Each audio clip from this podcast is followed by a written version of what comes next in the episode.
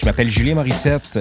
Vous écoutez le Cabaret des variétés littéraires, une balado-diffusion du Salon du livre de l'Outaouais.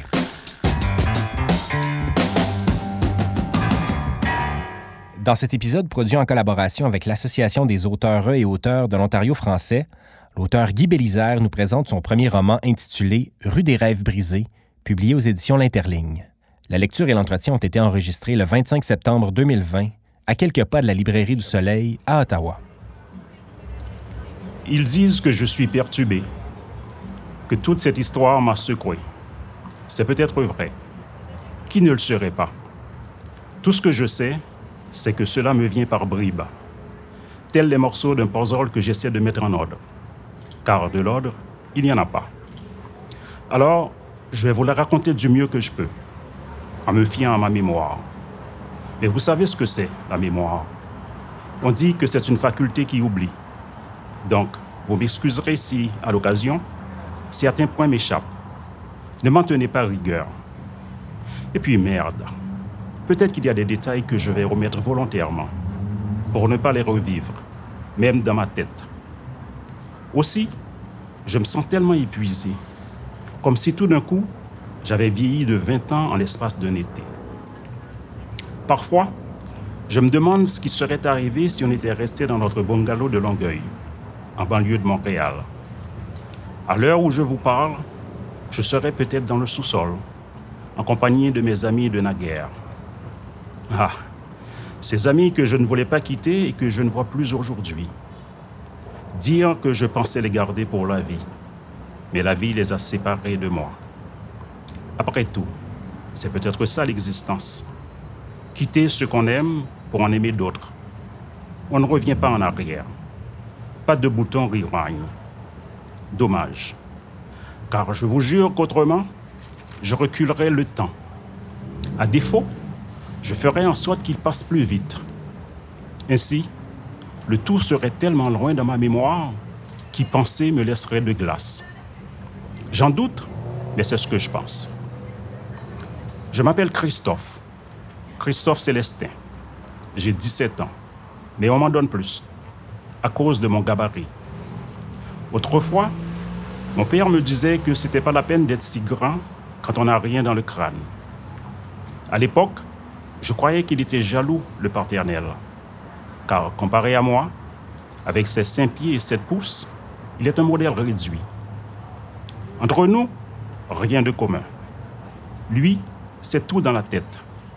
Un cerveau, comme on dit, capable de donner son opinion sur tout, de discourir de philosophie, de littérature, d'histoire et surtout de politique, son sujet de prédilection.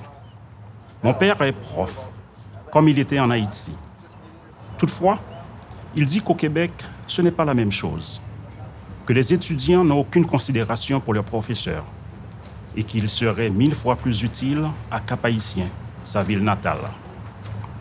Souvent, je vois ces anciens élèves qui vivent maintenant à Montréal l'appeler maître, maître Mano. Son vrai nom, c'est Emmanuel, et tout le monde le surnomme Mano. Aujourd'hui, il ne fait plus aucune remarque désobligeante à mon endroit. Plutôt, il m'offre ses conseils. J'aurais aimé l'aider à mon taureau, sauf que je ne sais pas comment, car nous sommes dans le même bateau. Tous les deux à penser nos plaies, à cuver notre peine.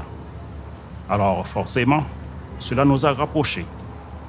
C'est bête qu'il ait fallu tout ça pour que nos relations reviennent à ce qu'elles étaient au temps de mon enfance, le temps de l'harmonie, quand il me racontait des histoires de son pays natal, cette région envoûtante, la première république nègre au monde, le lieu où l'homme noir brisa les chaînes de l'esclavage et d'où la liberté fut exportée. Haïti. Bien qu'ayant vu le jour à Montréal, à cette époque, je voulais ardemment retourner dans ce pays que je considérais comme le mien, même si mes pieds n'avaient jamais foulé son sol. Car à force d'entendre mes parents maudire l'hiver, ressasser les souvenirs d'antan et reprocher aux Blancs leurs préjugés, j'avais grandi avec le sentiment que, comme eux, je n'étais ici que de passage. Ce fut après que je compris que ce projet de retour n'était qu'une chimère, une façon de se remémorer leur vie passée un réflexe d'immigrants toujours prompt à idéaliser leur pays d'origine qu'ils ont pourtant quitté. Ainsi, jusqu'à 12 ans environ, je vécus dans l'attente de cet éventuel départ. Après, je tournais la page. Le charme était rompu.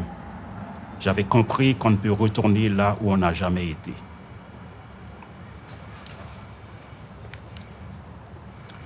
Je déambulais plusieurs heures dans les rues du quartier, regardant tout ce qui m'entourait en me disant que d'ici peu, j'allais évoluer dans un environnement totalement différent. Je me sentais comme un condamné à mort qui vit ses dernières heures. Je ne saurais dire combien de temps dura ma randonnée. Assez longtemps toutefois pour avoir mal aux jambes. Et quand je passais devant un parc aménagé pour des enfants, J'allais m'asseoir sur une, des balançoires et je me mis à faire des allers-retours tout en essayant de faire le vide dans ma tête. Je n'y parvins pas. Un océan de tristesse envahissait mon corps. Mon monde s'écroulait. Je me dirigeais vers une nouvelle vie que je n'avais pas choisie. Pire, que je redoutais du fait de ce que je voyais à la télévision. Car, contrairement au discours que tenaient mes parents, les médias parlaient toujours d'Haïti en termes négatifs. Rien pour me donner envie d'aller vivre là-bas. Je m'apprêtais à quitter le parc quand je vis arriver Francis. Je n'ai jamais pu déterminer la démarche de ce gars, mais il était le seul à avoir cette dégaine qui donnait l'impression qu'il allait vite alors qu'il avançait normalement. Il avait une façon de soulever les pieds qui faisait plus penser à la course qu'à la marche. Tout ça faisait qu'il dégageait toujours un dynamisme qui lui était propre. Je ne dirais pas qu'il était mon meilleur ami, mais j'appréciais énormément Francis. De plus, c'était le frère de Caro, que j'aimais secrètement. Alors, évidemment, vous comprendrez que dans ces circonstances, j'avais beaucoup de considération pour lui. Hé, hey, Chris, qu'est-ce que tu fous là? Je lui répondis par une moue il détecta tout de suite mon état d'âme. Oups, je crois que ça ne va pas pour toi, me dit-il. Non, c'est pas la grande forme. Qu'est-ce qui se passe? Je peux aider? Je le regardais dans les yeux, qu'il avait très beau d'ailleurs. Je dis ça même si, d'habitude, je ne m'intéresse qu'à la beauté des filles. Et Francis, malgré son jeune âge, avait une gueule d'acteur. Sans hésiter, je lui racontai ce qui se passait à la maison. Il m'écouta attentivement. Quand je terminai mon histoire, il me dit avec un ton si triste que j'eus envie de pleurer. Hostie, Chris, tu vas me manquer. J'eus mal en entendant ces paroles qui me donnèrent l'impression que pour lui, j'étais déjà parti, alors que je me trouvais juste à ses côtés. Après, nous sommes restés silencieux plusieurs minutes sur nos balançoires. Et même quand nous nous quittâmes, le seul mot prononcé par chacun fut un faible bye. Merci beaucoup, Guy. Merci. Je vais commencer avec un petit détail biographique. Euh, cette discussion, vous êtes arrivé au Canada environ 20 ans. Est-ce que vous aviez à l'époque déjà l'ambition d'écrire? Mon ambition d'écrire ou mon envie d'écrire, ça date de mon adolescence, c'est-à-dire euh, depuis l'école secondaire. Il faut dire que dans ce système-là, le système classique, on avait euh, d'abord une lecture à faire à chaque semaine. Et ensuite, il y avait ce qu'on appelait la rédaction. Donc, à chaque semaine, il fallait écrire une page ou deux sur un sujet que, euh, quelconque que, que, donnait le professeur. Alors, déjà, cette envie-là, ça naissait en moi et ça ne m'a jamais quitté. Puis, vous n'avez pas fait l'acte d'écrire tout de suite en arrivant ici. Là. Vous avez eu une, bonne et longue carrière comme, euh, comme fonctionnaire. Qu'est-ce qui a fait en sorte que ben, récemment, vous avez commencé à, publier? En fin de compte, récemment, j'ai commencé à publier, mais j'ai toujours écrit. Euh, même que j'ai gardé des notes que j'ai quand j'étais à l'université, un cours qui n'est pas intéressant. Alors, au lieu d'écouter le professeur, j'écris. Donc, je suis publié récemment, mais j'ai toujours écrit en fin de compte. Puis comment vous trouvez ça d'arriver un peu plus tard dans votre cheminement dans, dans, la vie et de commencer à être lu et reconnu plus euh, publiquement? Est-ce que c'est une libération en quelque sorte? C'est une libération, c'est une naissance, je dirais. Wow. en ce sens que on nourrit un rêve, on veut le faire, on espère qu'un jour ça va arriver, mais en même temps, il y a des doutes.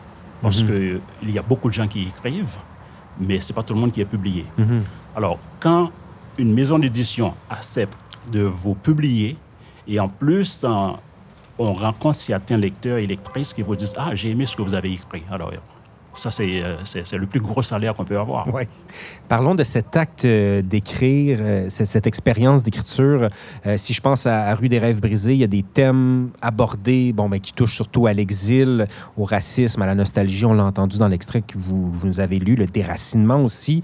des sujets quand même plus on pourrait dire, qu'on pourrait qualifier de lourd. Mhm. Comment vous la vivez, cette expérience-là? Est-ce qu'il y a une lourdeur dans l'acte d'écriture ou pour vous, c'est quand même une expérience agréable? Il n'y a pas de douleur, ça c'est, ça c'est sûr. C'est une expérience agréable. Écrire est agréable. Euh, je ne dirais pas que c'est facile, mhm. c'est, deux choses complètement différentes, mais c'est très agréable. La lourdeur, le sujet ou les sujets que j'aborde, ce sont des sujets que je connais bien. Ce sont des, des sujets, euh, disons, qui me préoccupent depuis que je suis arrivé au Canada. Et en quelque sorte, ça fait aussi partie un peu de mon monde. Mhm. C'est-à-dire, il y a des histoires qui me sont arrivées, il y a des histoires que, que j'entends. C'est le, le, monde qui m'entoure, en fin de compte. Mhm. Et euh, donc, il n'y a pas de l'odeur. C'est même plutôt une libération de pouvoir partager ces histoires-là avec des lecteurs. Mhm, je comprends. Et là, au moment où on se parle, on est à, l'automne 2020. Euh, je, parlais de qui est question de racisme dans euh, Rue des rêves brisés. Euh, ces thèmes-là sont d'une espèce d'actualité un peu triste et épeurante, dans, le sens où ben, il est question de brutalité policière dans le livre. et ça a été publié en 2019, Rue des rêves brisés, l'an dernier. Et on a presque l'impression, en lisant ça, que c'est prémonitoire Comment vous avez vécu les derniers mois avec euh, Black Lives Matter, les mouvements, les soulèvements populaires, mais surtout la, les crises et les questionnements que ça engendre? Ça m'a profondément touché, euh, disons révolté, comme quasiment tout le monde mm-hmm. euh, qui ont été témoins de cet événement-là. Mais en même temps, c'est pas étonnant. C'est mm-hmm. pas étonnant parce que si j'avais écrit ce livre-là cette année ou l'année prochaine, on aurait pensé que je me suis inspiré de ce qui s'est passé aux États-Unis. Bon, ça, le livre a été écrit avant. Ça veut dire que ce sont des choses que je connais depuis longtemps. Mhm. Euh, évidemment, je ne veux pas faire de comparaison avec le Canada et les États-Unis, c'est complètement différent. Mhm. Mais ces choses-là existent aussi. Donc, euh, ça m'a un peu révolté parce qu'en écrivant le livre, même si l'histoire est là, on espère toujours que ça n'arrivera pas ou que ça n'arrivera plus. Mais quand ça, quand ça arrive, on se dit, waouh, il y a encore du chemin à faire. Donc, ça me réconforte aussi dans les sujets que j'aborde en me disant que il y a quand même un travail à faire pour sensibiliser, pour informer les gens. Donc, je, sens que vous êtes optimiste par rapport à ça? Il faut être optimiste. Ouais. Il faut être optimiste, on n'a pas le choix. Sinon, écoutez, euh, ça, ça, ça n'aura pas de sens. Ça n'aura pas de sens de vivre parce que on n'aura plus confiance en l'humanité, on n'aura plus confiance en l'humain. Donc, il faut avoir confiance. Et, ce, qui me, ce, qui me, donne plus de confiance encore, c'est de voir les manifestations qui, qui, qui, qui, se sont déroulées tant ici qu'aux États-Unis. Ce n'était pas seulement, comme je le dis dans le livre, ce n'était pas seulement des Noirs. C'était tout le monde. Donc ça, ça donne vraiment confiance dans le vivre ensemble et un espoir que pour le futur, ça pourrait changer. Est-ce que ce sont des thématiques qui, à votre avis, sont assez présentes dans la littérature actuelle, ces questions peut-être de justice sociale ou de, militantisme par rapport à ce racisme-là? Parce que vous avez dit, évidemment, au Canada, c'est pas la même situation qu'aux États-Unis, mais c'est quand même préoccupant pour nous ici, pour, pour les gens, pour, pour les habitants canadiens. Est-ce que pour vous, c'est assez présent dans, dans la pratique artistique? Au niveau de la littérature, je pourrais pas le dire, mais c'est pas quelque chose que je ressens nécessairement. Euh, c'est sûr que je ne suis pas le seul à écrire sur euh, ces thèmes-là, mhm. mais euh, je ne crois pas que c'est une préoccupation pour tous les écrivains qui viennent d'ailleurs ou tous les écrivains d'origine africaine ou haïtienne ou, autre. Dans, ce cadre, dans, le cadre de ce cabaret-ci, cette série d'émissions s'intéresse à la thématique de l'amitié qui est assez présente dans, dans Rue des rêves brisés quel, rôle occupe l'amitié dans, ce roman-là, à votre avis? Ah, souvent, les gens, dans leur roman, vont faire ressortir les thèmes de, la discrimination, du racisme, de, la nostalgie, de l'exil. C'est vrai. Mais pour moi, c'est aussi un roman sur l'amour et l'amitié. Mhm. Parce que bah, le fil conducteur, c'est une histoire d'amour. Et il y a aussi cette histoire d'amitié qui, est quand même fondamentale à, l'histoire. Donc, euh, pour moi, c'est très important. Très important parce que l'amitié, évidemment, comme l'amour, on ne peut pas s'en passer. Non, c'est sûr. C'est, euh, on, dit amitié, mais aussi c'est, un lien du cœur. C'est, de l'amour, mais sous une autre forme. Mm-hmm. Alors, définitivement, l'amitié, tant dans l'écriture que dans ma vie, c'est quelque chose de très important, comme elle l'est, je pense, pour tout le monde. Puis pourquoi c'est un filon qui est peut-être moins exploité que l'amour? Euh, vous avez dit, on peut pas se passer de l'amitié souvent les récits sont peut-être plus construits autour d'une relation amoureuse, qu'elle mhm. soit euh, heureuse ou tumultueuse. Qu'est-ce qu'il y a à, explorer dans ce filon d'amitié? Je crois qu'il y a plein de choses à explorer. Cependant, comme vous l'avez dit, je ne crois pas qu'au niveau de la littérature, dite littérature pour adultes, c'est un thème qui est très exploité. Ou peut-être qu'on ne voit pas l'amitié là où elle est nécessairement. Mhm. Euh, quand on parle d'histoire d'amour, même qu'on va dire un livre, un roman d'amour, mais rarement on va dire un roman d'amitié. Et pourtant, il y a des romans qui parlent de l'amitié, mhm. mais peut-être que c'est dilué dans autre chose. Et euh, j'ai essayé de, me rappeler, OK, quel roman qui parle, qui parle d'amitié? Évidemment, il y en a. Et le premier qui m'était venu en tête, c'était Des souris et des hommes. Ben oui. Mais euh, je ne sais pas pourquoi, je ne peux pas l'expliquer. Euh, par contre, dans la littérature pour, pour euh, de, jeunesse, ouais. c'est plus présent. C'est vrai. Est-ce que c'est parce que quand on est jeune, à l'adolescence, les amis, ça c'est notre monde, ça prend toute la place? Je ne sais pas. Est-ce que c'est parce que quand on vieillit, les amis se raréfient aussi, donc on en a moins? Et, et là, quand on parle d'amis, il faut bien entendu faire la différence entre les connaissances, des gens qu'on croise, à qui on parle, et l'ami, l'amitié, comme je dis, avec un grand A. Ça, c'est très différent.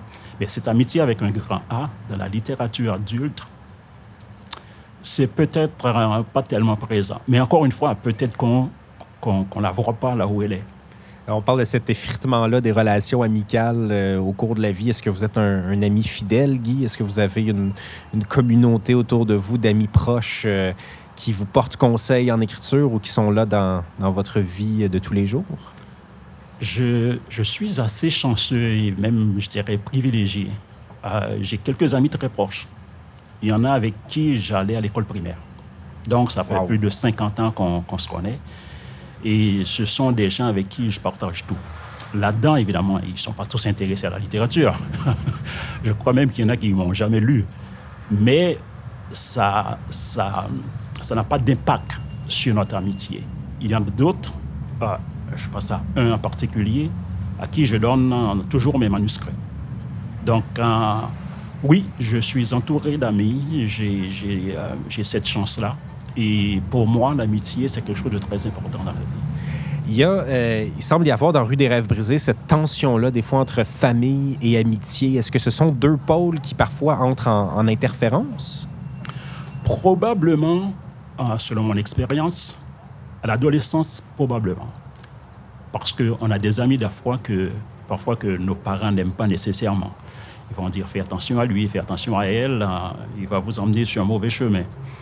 Euh, donc, cette tension-là peut exister. Et dans, le, Rue des Rêves brisés, c'est là. Parce que les deux amis en question, c'est deux personnes complètement différentes. Tant en termes d'histoire, même au point de vue d'âge, ils sont complètement différents, mais ce sont des amis. Alors, et, les parents de l'un met en garde l'autre contre cet ami-là. Et ce qui, est, intéressant aussi dans, l'amitié, contrairement à l'amour, c'est qu'il n'y a pas de barrière. Ils sont différents, ils n'ont pas le même âge, euh, ça n'a aucune importance. Donc, à ce niveau-là, je dirais que l'amitié souvent va un peu plus loin encore que l'amour. Puis, cette tension-là aussi, euh, est-ce qu'elle est reflétée par rapport au lieu euh, dans le livre? Euh, il y a le désarroi de Christophe devant un éventuel retour en Haïti et d'un autre côté, son amour pour le dynamisme de Montréal, pour le quartier Côte-des-Neiges. Est-ce qu'il y a aussi cette tension-là qui, se retrouve dans les lieux? Hum, évidemment, le lieu, il y a une tension, une tension oui, parce que si, si on regarde, bon, je ne vais pas entrer dans l'histoire de Montréal, mais, mais on sait qu'il y a des quartiers à Montréal où il y a plus de tension que d'autres. Oui. Alors, et Côte-des-Neiges, hein, c'est une communauté, un quartier assez cosmopolite. On voit des gens de toutes les origines, de tous les pays. Donc, à ce niveau-là, oui, il y a cette tension-là. Et de par ce que vit Jimmy, l'ami de Christophe, euh, qui habite dans ce quartier-là et qui fait face à certaines réalités que Christophe nécessairement ne connaît pas parce que lui, il vient de la banlieue. Donc, hein, c'est le petit nouveau. Donc, euh, s'il y a une tension, c'est par rapport probablement au milieu et par rapport à ce que vit Christophe. Est-ce qu'il y a un déchirement dans ce désir de peut-être retourner euh, en Haïti? Il y a un déchirement, mais euh, c'est surtout à cause de l'histoire d'amour, à cause de sa petite copine Mélodie qu'il ne veut pas partir en Haïti. Parce que toute son enfance a été bercée par des histoires que racontaient ses parents. Et ces histoires-là sont toutes belles. Évidemment, euh, quand on est immigrant, on a aussi tendance à idéaliser notre vie passée. Faut dire, bon, c'était plus, plus beau avant, c'était mieux avant. Et même quand, des fois, la réalité, on essaie même de fermer les yeux. Donc, Christophe a été bercé toute son enfance par de belles histoires. Il, probablement, s'il n'y avait pas cette histoire d'amour, s'il n'était pas amoureux, il, aurait dit oui, je vais aller voir le pays, même s'il a certaines réticences par rapport à ce qu'il voit à la télévision. Parce que ça aussi, c'est une autre image qui lui est envoyée. Euh, donc il y a cette tension-là, mais il y a ce désir-là aussi de partir, de connaître son origine, de connaître ses ancêtres, comme qu'il entend depuis, depuis son enfance, hein, de la bouche de ses parents. Ben Guy, si euh, les auditrices auditeurs de ce balado n'ont pas encore lu Rue des rêves brisés, je pense qu'ils auront euh, vraiment envie de le faire suite à, tout ce que vous venez de nous dire. Je vous remercie infiniment d'avoir été notre invité aujourd'hui et je rappelle que Rue des rêves brisés est publié aux éditions L'Interligne. Merci beaucoup, Guy. Merci à vous pouvez écouter d'autres épisodes du Cabaret des variétés littéraires sur le site du Salon du livre de l'Outaouais, sur transistor.media ou toute autre application de balado-diffusion. Je m'appelle Julien Morissette. Bonne lecture.